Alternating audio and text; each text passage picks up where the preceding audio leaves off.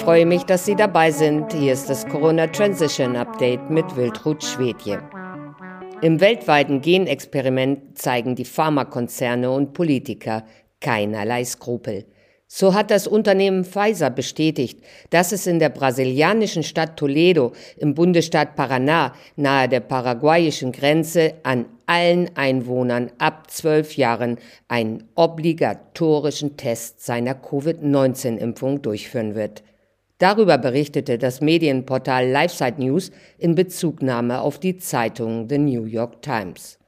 Alle betroffenen Bürger von Toledo werden zwei Geninjektionen erhalten – Anschließend will Pfizer die Menschen ein Jahr lang untersuchen, um die langfristigen Folgen des abtreibungsfördernden Impfstoffs zu ermitteln, schreibt das Medienportal.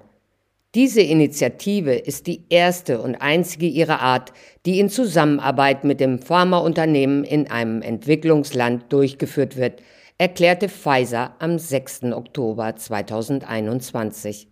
56 Prozent der 144.601 Einwohner von Toledo sind nach Angaben von LifeSite News bereits vollständig geimpft.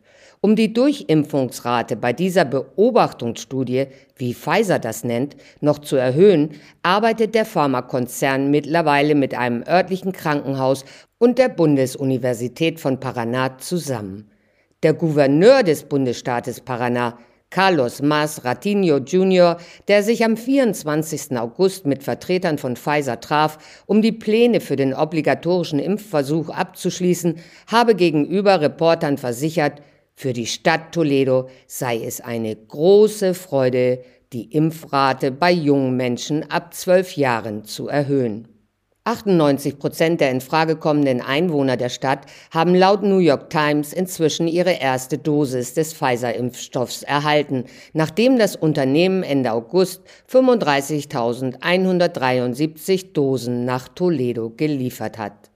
Dr. Aaron Cariati, Leiter der Abteilung für medizinische Ethik im Forschungskrankenhaus UC Irvine Health, äußerte sich zu diesem Impfversuch auf Twitter wie folgt. Die brasilianischen Bürger werden zur Teilnahme gezwungen. Das verstößt gegen jeden Grundsatz der Ethik in der Forschung am Menschen, die beispielsweise im Nürnberger Kodex, in der Helsinki-Erklärung oder im Belmont-Bericht verankert wurden. LifeSite News konstatiert, die Entscheidung, alle Kinder im Alter von zwölf Jahren in Toledo zu impfen, wurde getroffen, obwohl US-Forscher nachgewiesen haben, dass bei Jungen im Alter von 12 bis 15 Jahren, die nicht an einer Grunderkrankung leiden, die Wahrscheinlichkeit, nach einer Pfizer-Impfung mit Myokarditis ins Krankenhaus eingeliefert zu werden, vier bis sechsmal höher ist als mit Covid-19 selbst. Der ehemalige Vizepräsident und Chefwissenschaftler von Pfizer, Dr. Michael Yaden, hatte bereits Ende August den jetzt umgesetzten Plan der britischen Regierung, 12- bis 15-Jährigen ohne elterliche Zustimmung experimentelle Covid-Impfungen zu verabreichen, scharf kritisiert und auf LifeSite News geschrieben, dass Kinder keinem messbaren Risiko durch SARS-CoV-2 ausgesetzt sind und kein zuvor gesundes Kind in Großbritannien nach einer Infektion gestorben ist.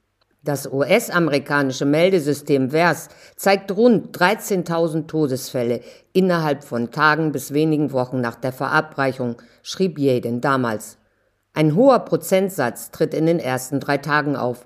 Etwa 70 Prozent der schwerwiegenden, unerwünschten Ereignisse sind thromboembolischer Natur und werden durch Blutgerinnsel oder Blutungen ausgelöst. Diesen und viele weitere Artikel finden Sie auf unserer Website www.corona-transition.org.